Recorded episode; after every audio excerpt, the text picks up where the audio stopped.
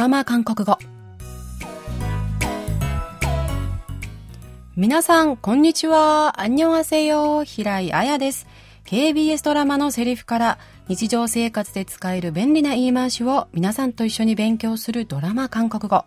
今週も非婚主義者のヒロインと彼女に猛アタックする二人の男性の奮闘を描いたラブコメディあいつがそいつだ。くのみくのみだ。で韓国語を勉強していきます。今日の一言は第2話からピックアップしてみました。では今日のシーンお聞きください。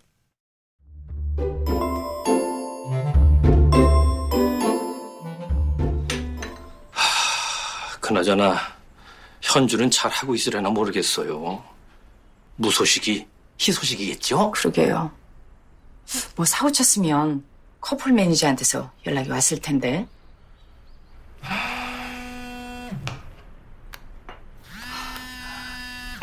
양반은 못 되네요.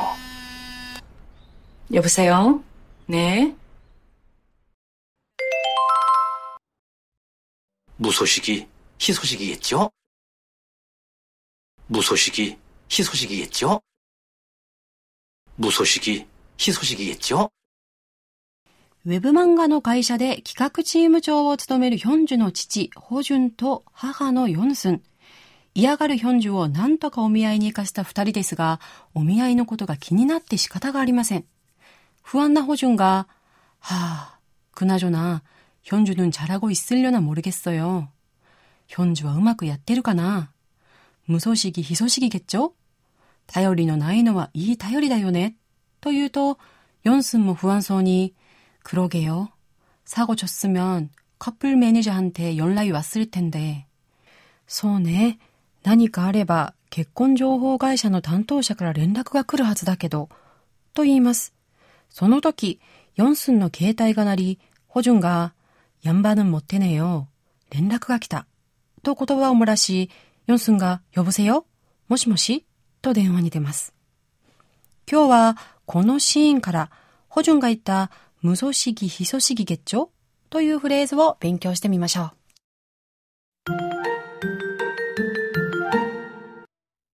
無組織、非組織月長。今日の一言は、無組織、非組織月長です。無組織、非組織というのは、韓国のことわざです。無組織は漢字語で、無が皆無の無、組織が消息の韓国語読みです。つまり、無組織とは消息がないことです。同じく漢字語の非組織の非は歓喜の木の韓国語読みで、喜ばしい消息、つまりいい知らせという意味です。要するに、無組織非組織とは、消息がないのは元気な証拠だ。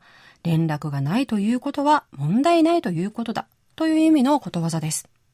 日本には、頼りのないのはいい頼りや、無沙汰は無事の頼りということわざがありますが、これと同じ意味と捉えていいと思います。今回は文末に何々ですよねと相手の同意を得たい時に使う文型、いげっちょがついて、無組織、非組織げっちょ頼りのないのはいい頼りですよねと、補順が妻に同意を求めています。比較的覚えやすいことわざを使ったフレーズですから、この機会にぜひ覚えて使ってみてください。それでは今日のフレーズ、使い方を練習してみましょう。治安の悪い国に旅行に行った子供を心配して親がこの一言。無組織非組織月長頼りのないのはいい頼りですよね。よく連絡を取り合っていた知り合いの連絡が途切れてこの一言。無組織非組織月長頼りのないのはいい頼りですよね。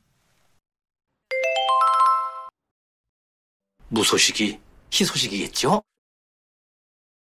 無組織、非組織月長 무소식이 희소식이겠죠? はい、今日は頼りのないのはいい頼りですよねという意味のフレーズ、無組織非組織月長を練習してみました。来週はおっとっけはるかよという表現を勉強します。それではまた来週。 안녕히 계세요.